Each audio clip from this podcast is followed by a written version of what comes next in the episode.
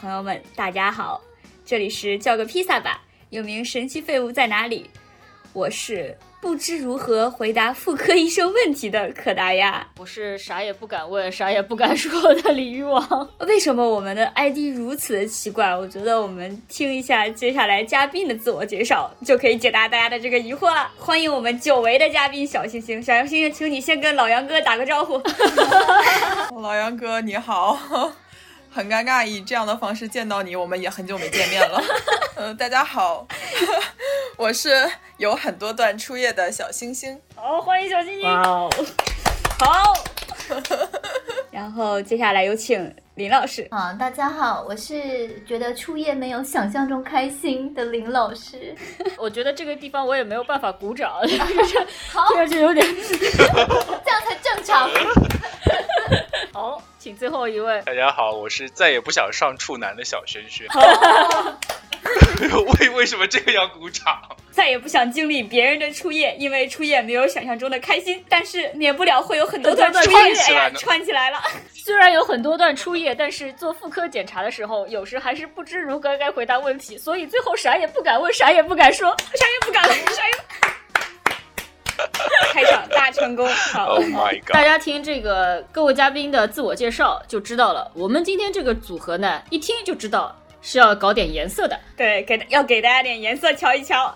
很显然了，对吧？聊一下第一次，第一次什么呢第一次？第一次吃白斩鸡吗？哎，第一次吃白斩鸡有什么其他的深意吗？就是吃白斩鸡吗？有啊，我就我现在真的随。口一说，我觉得第一次吃白斩鸡，听上去就像是有有颜色的东西。对，我只是随口一说，仁者见好。的。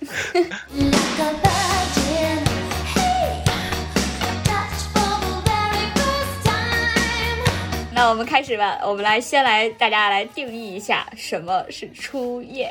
嗯，沉默了。嗯，啊，初夜，我觉得就我自己的经历来说，就是听到我的名字也应该感受到，就是我觉得把这件事情完成了以后，就算是初夜了吧。因为因为我我这个初夜实在是一波三折。对，就是很多次，然后才搞完这个事，所以呃，我觉得可能哎，经受了三波初夜的 干渴。到怎样的程度算是完整呢？我觉得男生女生应该都问得好是啥也不敢问，啥也不敢，说。就是男的结结束了，男的结束了。但是男的不是很容易，不是很容易就结束了吗？哎呀，这个事儿怎么说呢？在在你在你的在你的体内结束了。嗯啊，好了好了好了，好了好了好了行了，好了可以到这里这里就就可以了，可以了。OK OK，嗯，可是，可是，我觉得这个定义不严谨啊，在你的体内结束，可以是在你的体内，然后最后结束不在你的体内，对不对？那这这应该算啊，对不对？嗯，也算吧。对，哎呀就是最后拔出来，就是你知道古古代人避孕就是这样避孕的、啊，他们一定避孕的很不成功。是的。林老师给你鼓掌。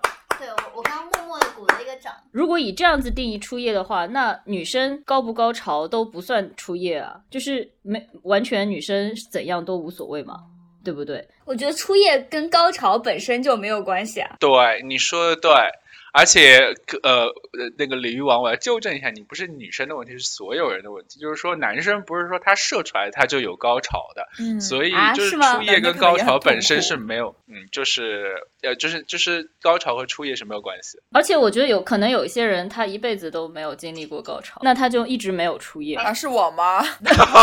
别骂了不。要这么可怜吧？对，所以 对啊，所以高潮跟出演没有关系啊，这个我们都认同，对不对？去年录去年那我们就聊个无稽过这个问之谈的时候，小对啊，小星星不是说过他从来没有被男人搞出过高潮，都是自己弄出来的。那如果按照高潮来定义的话，那小星星从来没有过处，小星星还是处女。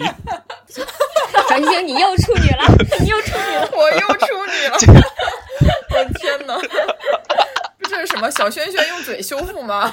这 什么鬼？天 用嘴修复，哪！所以在小星星的定义里面是，呃，男的他在他体内干了那件事情以后，就算是初夜了。有过插入性行为就是了。对，差不多算是。那呃，小小轩轩呢？你觉得哪样算是？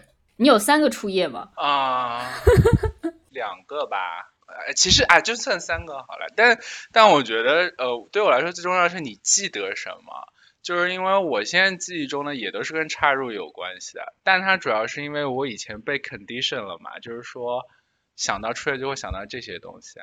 那我后来觉得这个就是你现在，比如说你先问我第一次口交什么时候，我不记得，我真的完全不记得。我记得大概是哪一年是多大的时候，但是具体是跟谁在什么样的情况下怎么干的，我完全不记得。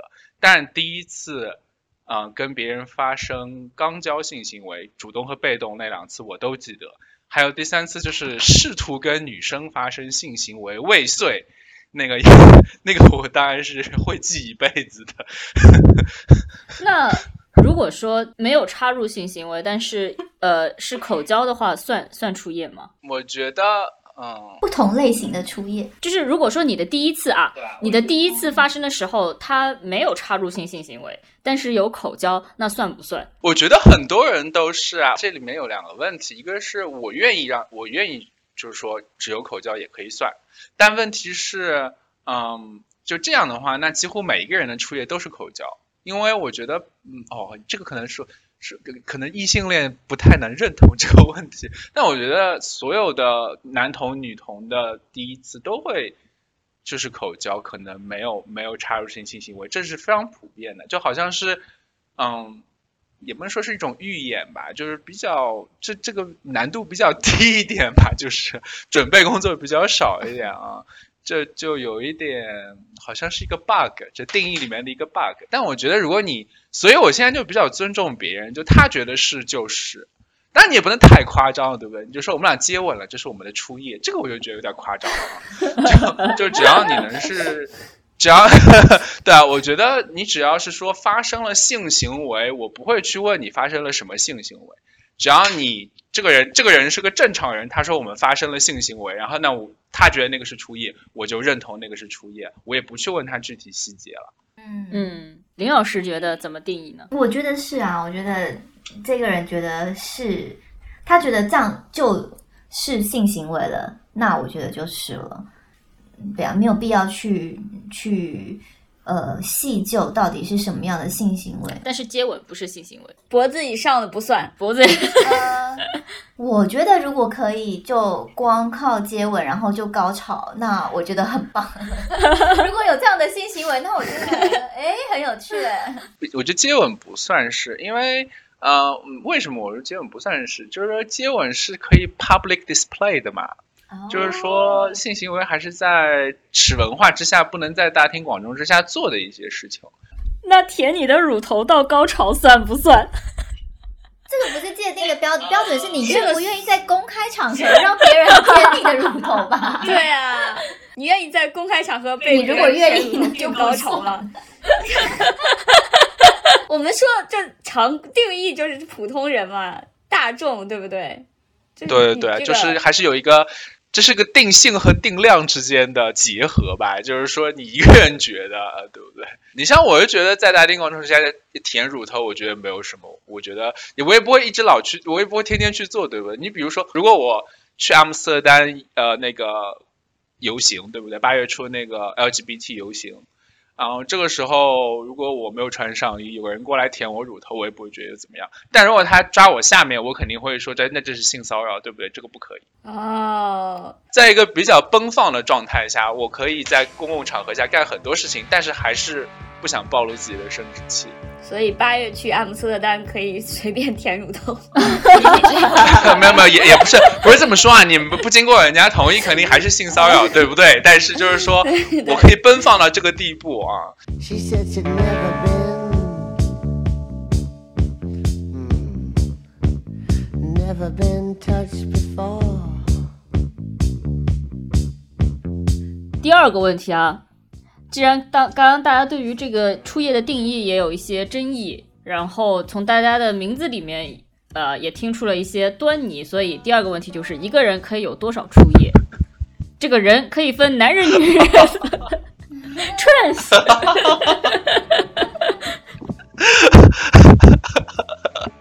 小轩轩先来，因为是小轩轩先提出说他有三个初夜，然后今天说他严格地说来说是有两个初夜，嗯，做一的初夜，做零的初夜。对？就严格来说有两个吧，一和零。然后就那主要是我记得，我前面已经说，因为很这这十几年来我反思过，就是说，呃，是不是以插入作为初夜的定义是比较狭隘的？但是我真的不记得。非就是那些其其他那些性行为就是什么样的？我记得第一次我第一次初夜其实是做一，我觉得很很多人是我都会觉得很惊讶。首先李玉王肯定就很惊讶，我呃我我没有很惊讶，啊，因为你经常可能碰到的是零，就含泪做一嘛，我觉得就不是很惊讶。呃，好吧，好吧，你太了解我。嗯，就我十七岁那一年，然后是在高中高三，然后跟一个我们年级的一个男生，当时我们谈了一场非常幼稚的恋爱，而且就事后想起来，我其实根本就不喜欢他，但只是他是当时我人生命中唯一的一个 gay，也不是唯一的一个，可能就是有可能性的。嗯然后当时在一起一段时间吧，我估计两个月有没有我不记得，一两个月。哦，他有，他不是处，我当时是处。然后他到我家来，我家没有人，然后就是套和润滑是我买的，但是我是不会用的，就是他还给我演示了一下怎么用，但是非常的失败啊！哎，刚前面有没有人说？哦，对，林老师说初夜没有想象中开心啊，就确实我就非其实非常失败啊，嗯、其实就是秒射啦，就是非常非常的快，因为你根本根本 hold 不住。就 是从来没有过这么紧的紧的东西，怎么世界上还有这么紧的东西？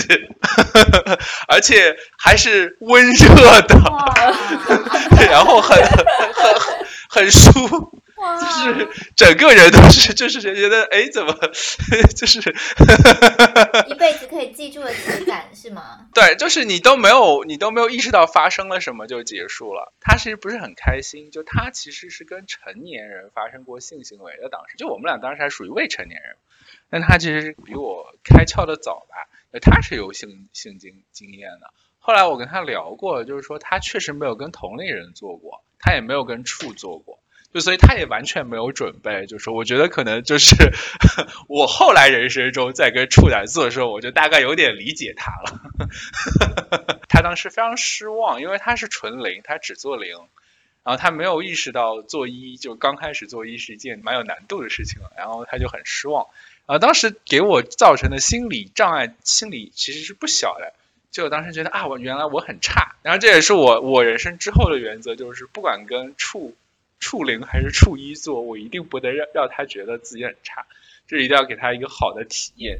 就是就这件事情，你知道，就是在这之后，我很长一段时间没有找过人，就因为因为就是忽然就是他他那种不加掩饰那种失望，就给我造成很大的阴影。嗯，哎，我可以发问吗？我好奇的是，可是男既然是男生之间，不是应该比较能够互相了解跟体谅？就是说这种事情其实很常发生吗？这是理论上的，都是比呃，要么是有经验的男生，要么是有知识的男生。但他的情况是这样的：首先，他从来都只做零；其次，他在我之前的性伴侣都是成都是都是成年人，就比较有经验的人，所以他没有见过这么快。啊、就他也不知道，然后就他自己，因为其实做零的话没有那么容易快，反正也要看人了。但是我也碰到过很快的零，但是怎么说呢？大体上来说，零比较容易。对，就是他他可能不理解，我觉得他没有碰到过这种情况。对，所以我觉得就做做一还是有好处的，让你可以理解一下。做零的时候呢，做零其实就不是那么。呃，就就做一的经验可能是当时有点小尴尬的，但做零做零就更加不愉快了。就是做零是在做一大半年之后，可能过了七八个月吧，高中毕业的暑假，我已经十八岁了那会儿，我在网上认识一个人，一个男的，然后他就嗯，然后去他家做的，然后为什么我说特别不愉快，是因为英文里面有个说法叫做 dubious consent，就说这个 consent 不是非常的明确。这也是我人生的一大困惑，就至今我都很难给这个事情定义。就是它算是强上了呢？这算是强奸呢，还是算是性骚扰呢？还就是我没有办法定义，就是这个东西非常的模糊，对吧？就是说，你说我是百分之一百愿愿意的，呃，consent 自愿的，我我也不能说是。但我你说我百分之百不愿意，就是他一定他是这个性侵，我也不太敢斩钉截铁的说是，就是非常的模糊。我觉得，所以我你知道我我这辈子嗯之后，我对性侵这件事情是有非常强的意识的，就是可能是因为这种这种遭遇吧，然后你就意识到，就是说，呃，性它是一件非常复杂和模糊的事情啊，是有时候是很难定义的。你让我们的节目有了它不该有的高度，对，一下子一下子就已经升华到一个很有深度的话题了。今天的深度来的很快，嗯。今天的升华来的很快。不要这样，我觉得，我觉得这个问题，我想，我想问一下小星星，你有，你有你在你的性经验中有过类似的感受吗？几乎没有吧，呃，几乎没有，嗯，一般都是自愿的。林老师呢？嗯，有，就是我怎么说呢？我现在回想，我相信就是对方不觉得那个是强迫的，因为我现在想象我当时的那个状态，我但是我现在说的不是初夜，是我就是第一个男朋友，对，所以我我已经要跟他在，我已经跟他初夜过了，跟他初夜过之后呢，就是某一夜，某一夜的其中就是一次呢，呃，那一次的性行为的方式，我事后回想，其实当下你就会有一种，诶，这个好像不是我愿意的方式，呃，可是，嗯嗯，对，就像我我不知道那个小轩轩的状况是怎么样，但是我相信很一一定有很多人，就是有的时候你这种事情是发生在一个可能半推半就，或者是你当下有的时候人也会因为一种哦，我就是在这个氛围当中，那我是是不是不应该破坏这个气氛，还是说这个好像就是一个你你就是应该要维持这个氛围，打炮打个氛围哎，对对对，然后为了维持这个氛围炮呢，你就会做一些好像这个氛围炮之下可以容许的一些事情。嗯 对，然后但是事后我就是过了好多好多好多年了，再回想，其实就现在比较严格的定义来说呢，这样好像是不对的。嗯可是你当时的我也不知道要如何去说出来，你会觉得说出来就自己觉得啊，好不酷哦，这样子。嗯对，林老师说这个事儿，我想起一件事情，在约炮的过程中，大家都是自愿的，然后我感觉好像，呃，这种模糊的事情更容易发生在呃情侣之中。就是我跟我男朋友前两天吵架的时候，然后有一天晚上，呃，我们吵得很凶，然后他好像有点生气，然后结果就是我们还是做了这件事情，是他他主动的，然后我事后其实我当时有说不想做，然后但是还是继续了。然后我觉得挺事后我也觉得挺有有一点有一点委屈吧，然后嗯，反正这个事儿大概就是这样。嗯而我觉得这种所谓半推半就，会到后面随着你经验的增长，你可以越来越清楚的界定了。你说现在让我就很难发生这种事情，就是比如说这个东西我。嗯，就算是它，比如说它一个新的性行为方式，我有略有不适，但是我脑子里就会迅速想，我想不想尝试一下？不想我就会刹车，想的话就试一下。就是就是怎么说？虽然嗯不是说不舒服，它就一定是对方强迫你，有的时候对不舒服可以是自找的，就是 自我挑战。但我觉得一个十八岁的人是很难有这样的局，就我现在的年龄，我觉得非常清楚。就这个事情，哎，我知道他不舒服，但是我想试试看，那这就是我的责任。我觉得非常嗯麻烦的一件事情是，很多人喜欢找年龄特别小的人，但是他们又没有做到，没有尽到自己的责任。当你跟年龄特别小的人，特别是初夜的人，或者是初夜没多久的人发生性行为的时候，你有责任的，就是你不能把他当一个三十岁的人来看待。那他们对自己这种事情的判断力是更加薄弱的。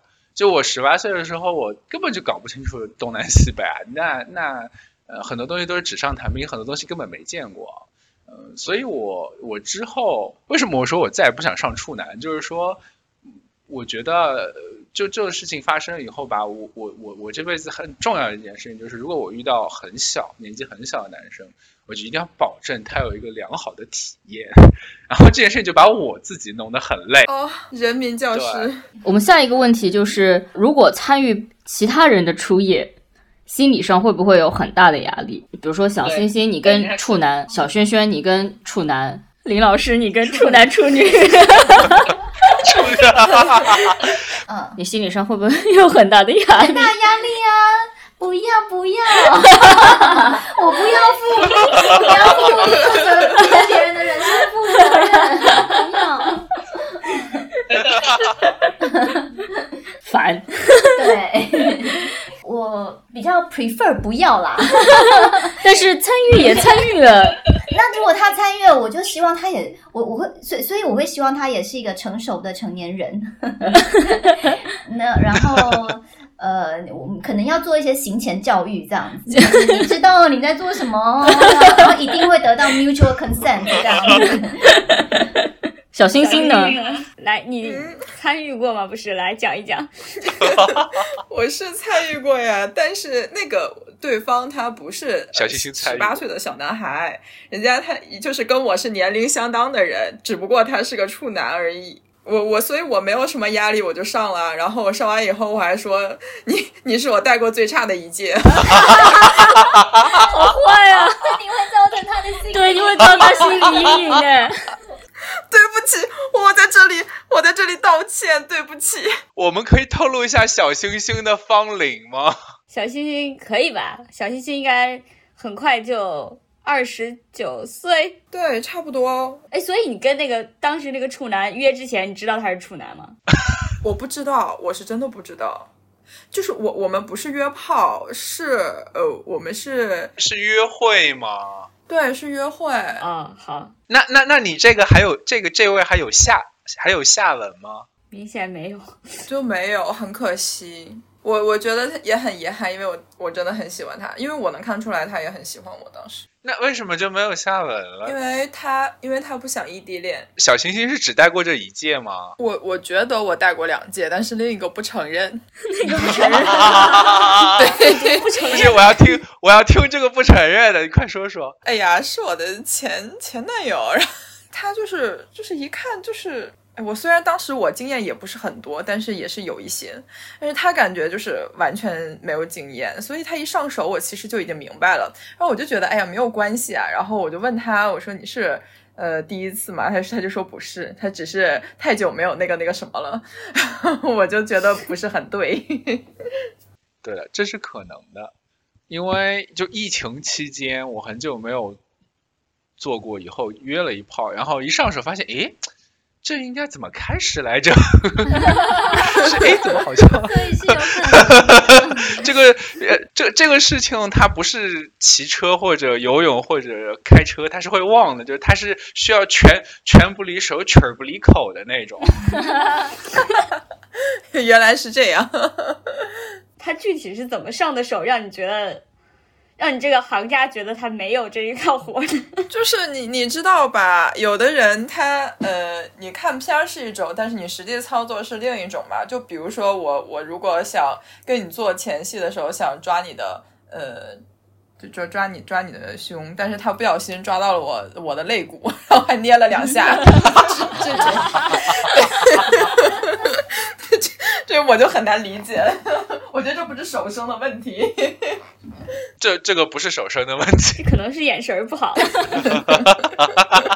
虽然我们也是关着灯吧，林老师林老师是从来没有带过处吗？你们刚才在讲的时候，我就开始在回想，然后我就突然在想，好像其中有一任男友有可能也是，但是我的确好像也没有真的问过他，我只是心里默默的揣测，有可能，或者是他可能也许之前的经验是不完整的，哦，对。什么让你这样想的呢？我印象有点模糊，但是感觉他好像也是对于方位不是特别的熟练，然后他自己的那个生理状态呢，好像也不是特别稳定。那你有过处女吗？这个我也不好说。我突然发现我的人生有可能在不知不觉当中就那个坐育英才。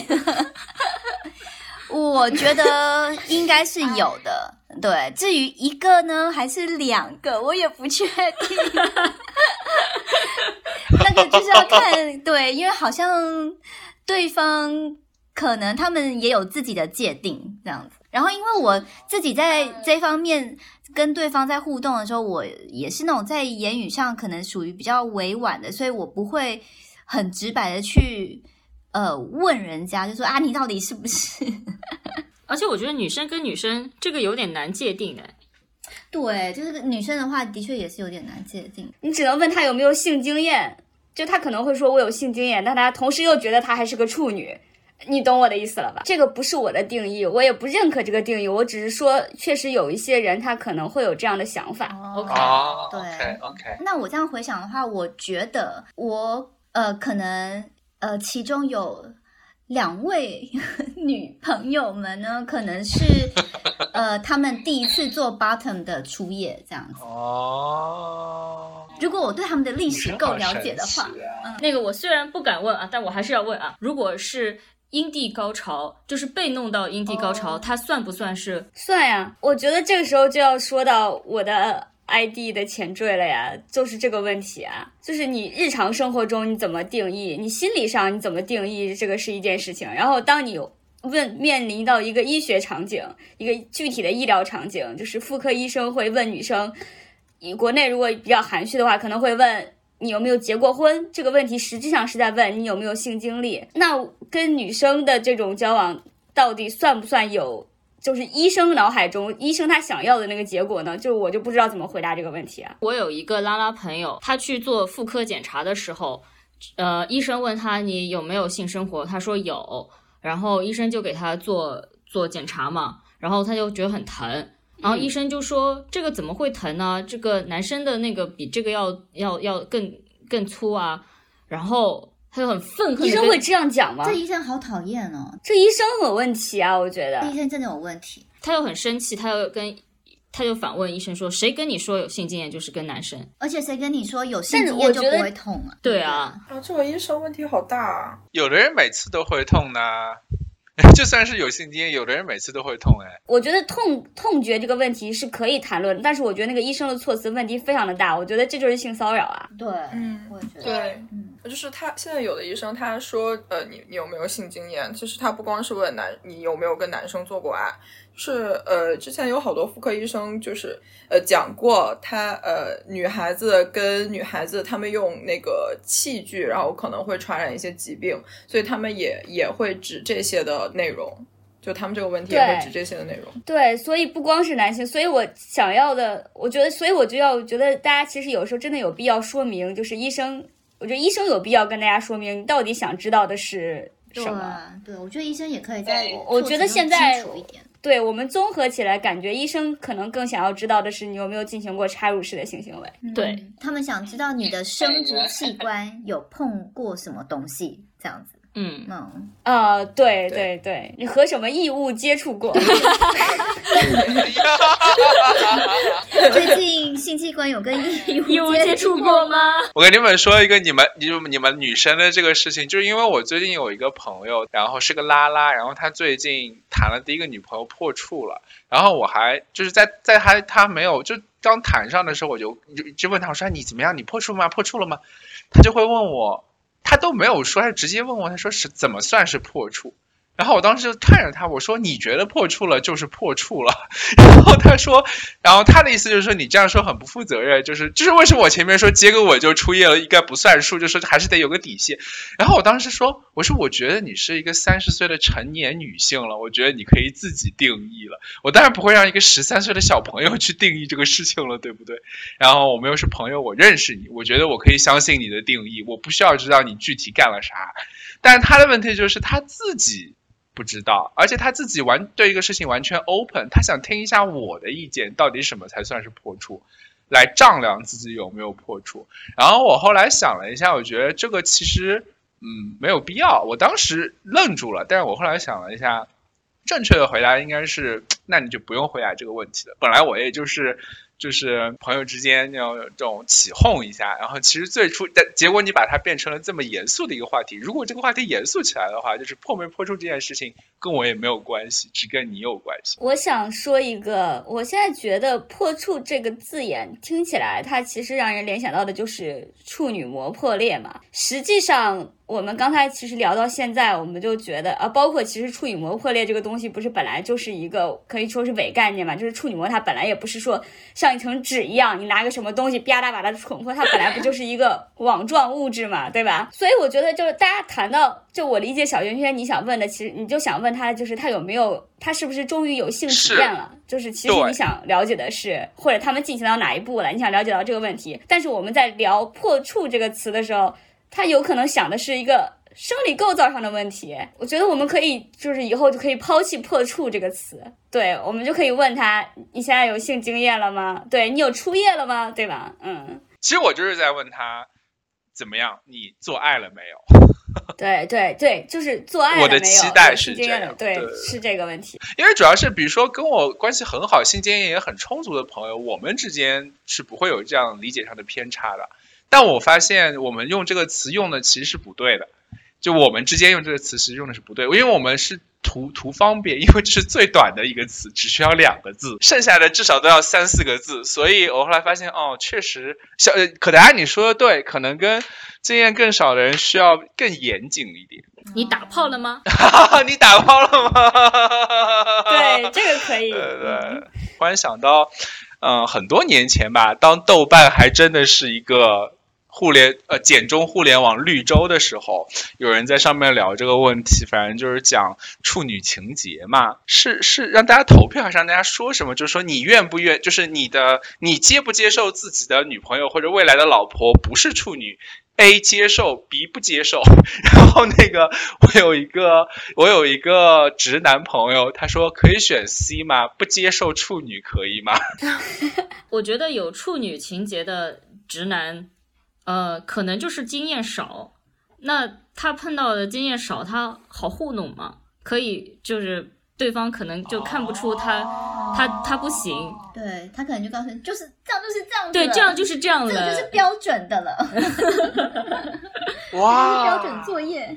我终于哇醍醐灌顶！就是否则你有可能碰到小星星说你是我带过最差的一季。这个和我们上一期漂亮姐姐请吃饭那一期也互动起来了，就是我们想到了为什么有一些人他有一些老男人喜欢找小姑娘，就是好好支配、好糊弄，就是也有这种感觉，有有点共通性吧，只能说。我觉得随着年龄的增长，我也会比较喜欢小鲜肉，但是我不喜，我还是不喜欢经验不足的小鲜肉啊。我就最好你什么二十三四岁，但是有充足的经验，对不对？我只是垂涎你的年年轻和美貌，我并不是想要你没有经验，这就是我的前缀，再也不想上处男。大家现在反而是一种，但是我我我想要找一个经验丰富的人，然后让我可以不用那么呃努力就能爽到，或者是让我可以真的爽到。是可以是，享受，对，对，可以共同享受，跟知道怎么去享受。对，但是这个场景也是约炮的场景，可能更适用一些。你谈恋爱，你可能有时候你就没得嗯，选。有可能你说的对。哦 谈恋爱没得选，不是？我觉得我们现在没有在讲你有没有得选的问题，我们在讲你的 preference。我觉得没得，我觉得比如说谈恋爱，我真的喜欢这个人，他是是不是处我无所谓。如果要谈恋爱的话，但是你让我现在凭空想象，我还是比较希望不要喜欢上一个处男，喜欢上一个比较有经验的人。就是如果你是谈恋爱的话，我会也会比较有耐心。如果对方是缺少经验的人，你也会比较有耐心去去带他，对吧？你作为班主任，你也比较有耐心去带他。会吧？这是我亲生的学生，我一定要好好带你。调教好了可以终身受益。哎，对你确实是有，因为有的时候约炮是你觉得 这个人调教好了，我也也受益呃，你就是代课老师，你就是隔壁班来的 代课老师。代课老师，我觉得好亏啊 那种感觉。对，最后他考年级第一，跟你没有任何关系。而且就是，即便是性性经验少，不代表说他在这方面不行啊。有些人可有天赋了，呃，谦虚好学，呃，天赋异禀，对吧？就是马上就找到那个开关，对对对对对也不排除有这样的情况。哎呀，好遗憾呀、我们的我们的有用的节目下架了。大家可以 点击我们的链接来听。对，如果想要做一个谦虚好学的好学生的话，无稽之谈下架了，在某一些那个应用上下架了。对，我们但我们的链接上，我们的网页上是有保留的。对，大家如果听到了这里，你可能不知道自己错过了什么，然后大家可以回我们的网页去听一下这两期节目。说到有的人呃勤奋好学，天赋也很好，对对，这个绝对绝对。我我记得哪一年是二二零年吧，夏天就是疫情的那个中间有一个小小的 break，有个两三个月的 break，夏天的时候我去希腊，一个男生二十岁，正儿八经的二十岁，哇。那个我这个太牛逼了，然后我就想你真的是二十岁吗？啊，我想了一下，可能一个是他们开开始也比较早，就算看就可能也就是一个勤奋好学型，那个就非常非常棒，啊，好羡慕哦。好羡慕。但我觉得吧，初夜，我觉得就是说你可以可能，比如说有的人可以第二次、第三次或者第四次、第五次就就非常棒，但我觉得第一次就能非常棒的人，我还没有遇到，这真的是一个需要试错的事情。因为就嗯，因为我为什么说再也不想上处男，我还上过蛮多处男的。我大我我大二十多岁的时候，我可能二十七八岁的时候，我有一次就跟我朋友说，我不理解为什么这些人，为什么这些人老喜欢找我？我看上去这么人畜无害吗？这个处是处男的处，嗯，对处男的，就是会，就是会经常吸，就是会经常吸引到各种处男，然后就而且还非常讨厌。就是我我在这里要告诉各位处男处女们啊，可能我不知道异性恋适不适用啊，我觉得反正我觉得你还是在我还能反悔的时候告诉我你是处男比较好，不要都已经在床上脱光了。你告诉我你是处男，这个时候我就很尴尬，我停也不是，不停也不是，因为你们你们知道，就其实这时候可以停，但对于我来说有一个问题，就是我前面跟你们讲过，我自己的道德操守是我要给他一个很好的体验，就你这个时候停，其实对他的伤害也是很大的。就就已经上床，大家都脱光了，你就是说不行，你是处男，我不要你，我要走，或者我要把你赶出去。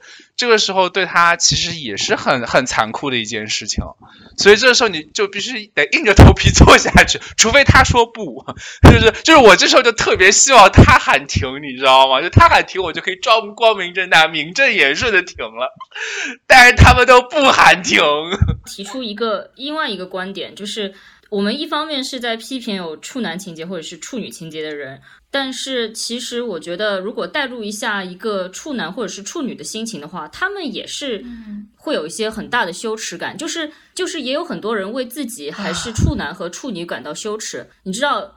一旦这个人的年纪上去以后，这个羞耻感就是越来越难以破除。那那作为有经验的人，如何去帮助他们不要有那么大的羞耻感，或者是他们其实很踌躇。如果说我要去跟一个人发生性关系，对他来说，他的这个踌躇的程度会比一个十几二十岁的呃大学生会更加严重。嗯，你说的对，你问的也对，但这不是一个从个人角度上很难解决的问题。当然，社会要逐渐改变，那是另外一回事。这个事情我想过，我遇到过那种男的，就是很大年纪了，也没有跟人类发生过性行为，呃除了他自己的手以外，这个这个在 gay 中间也有的，在一个非常恐同的环境中，特别是原生家庭非常恐同的情况下。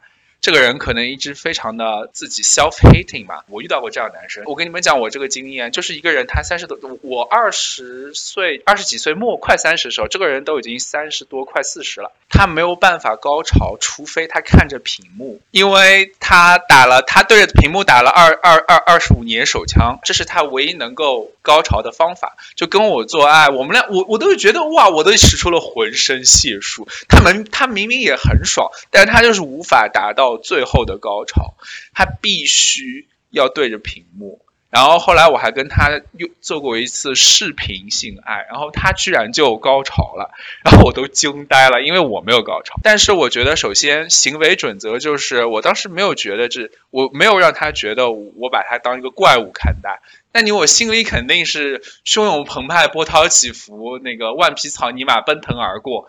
但是就就跟我那个你们大家去听那个无稽之谈那一期，就跟我遇到那个微型阴茎的那个哥们儿一样，你心里怎样，就是非常礼貌是一件非常重要的事情。就是这个人他已经是这个样子了，他是这样，但是嗯嗯嗯，这可能是略有点病态了，但这不是我要去做的事情，他去不去，他怎么解决这事情是他的问题。然后我我要做到礼貌啊，呃，然后这个东西推而广之，我觉得就是遇到其他就是可能没有病态，只是比较晚，比就是出业比较晚的一些处男处女，我觉得这也很简单，就是两个原则嘛，一个诚实，一个礼貌。就你今天让我跟你今天非要让我说，就是跟处处处男做就是爽，这是不可能的。就是说，嗯呃呃，就我必须首先我必须要诚实。我们前面说的，我们不想要处男处女，我们是非常诚实的。我们不想让有的人听了这一期以后觉得非常的自卑。但是我要我但但是如果我跟你说处男处女就是好，那我是在欺骗你，这也是不行的。我就要告诉你，初夜就是很容易失败的，体验就是很容易很差的。但是礼貌也很重要，我不会对着一个处一个处男的面儿就就就就数落他什么的，这事情是绝对不会发生的。就我跟你你私底下跟朋友怎么开玩笑是一回事儿，但是真的遇到这样的人，你怎么说话是另外一回事儿。就是性爱在什么时候发生，那是你的事儿，我我没有权利 judge 你。你就是想你结了婚以后才再再做爱，那也是你的权利。只是说你不能反过来羞辱人家，就这个羞辱其实是跟另一个光谱光谱的另外一端是一样的。就是说，如果一个人不管男生也是女生，他十四岁就有性行为了，或者十五岁就有性行为了，在我们中国人就会觉得这个人是个不良少年、不良少女，或者就这个人就就是个 slut 或者怎么样的，会去羞辱他。那你这个人到了三十岁还没有性行为，那你就是一个不正常的人。但是这个这个就是非常，这这这是试图在用社会压力规训你嘛，就是所谓的什么年龄干，我我最恨的一句话就是什么年龄干什么事儿，你知道吗？这是我这是这是最恶心的一，这是最贱的一句话，就是什么年龄干什么事儿，凭什么呀？谁规定？再说什么年？那谁规定什么年龄干什么事儿啊？是你规定的吗？就是你要我我前我之前就之前说，你觉得对的时候就是对的时候。而且处男他其实是有可爱的一面的，他那种他那种青涩和懵懂是其他有经验的人是没有没有办法去有的一种状态，其实是很可爱的。我做一初业的时候的那个男生，虽然给我造成那么大的影响，但我我很快我就意识到这个是初夜的问题，不是我的问题。嗯，对，就是事实证明，确实不是我的问题，是初夜的问题。就我觉得这个东西需要脑子。当我很有经验的时候，就二十五岁以后，我处理的那些处男，我可以很很自豪的说，他们肯定没有心理阴影，他们初夜的体验是正向的，而且他们就他们发生一些，比如说最常见、最常见男生初夜最常见、最常见就是秒射，就是我一直会跟他们说这是正常的。就是我我一定会花时间给他们做个复盘，就是说啊，你今天表现很好，然后所有这些都是正常的，然后对，然后我我有一件非常重要的事情，就是说我我如果是处男，除非他自己非要走，我会问他你要不要去吃个饭，你要不要去干个啥什么的，就就就就是他有什么话要说的可以跟我说，就因为初夜之后忽然那。这个性爱对象就消失了以后，你会就是开始胡思乱想，你知道吗？这这人一旦胡思乱想了就麻烦了。我就是让你你有什么都说出来，我我可以给你解答。作为一个经验丰富的人，对，有个缓冲。然后你觉得你自己有什么做的不好的地方，你全都可以给我说出来，我也会很诚实的跟你说是不好，但是这是暂时的。绝大多数人这肯定都是暂时的，随着经验的增长，你肯定会会好的，就是不能玻璃心，对不对啊？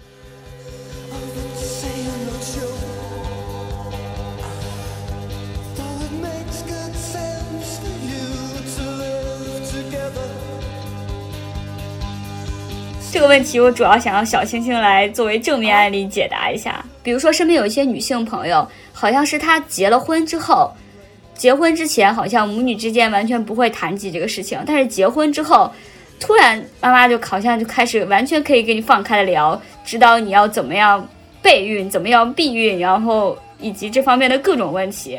就是，我就所以我就很好奇，就是母女之间应该怎么样来谈，呃，可能也包括父子这种情况，应该怎么来谈性这个问题？我想听小星星，你能不能讲一下？因为在我觉得你这个方面，主要是阿姨啊做的比较好。哦，确实哎，哇，正面 正面，鼓掌鼓掌。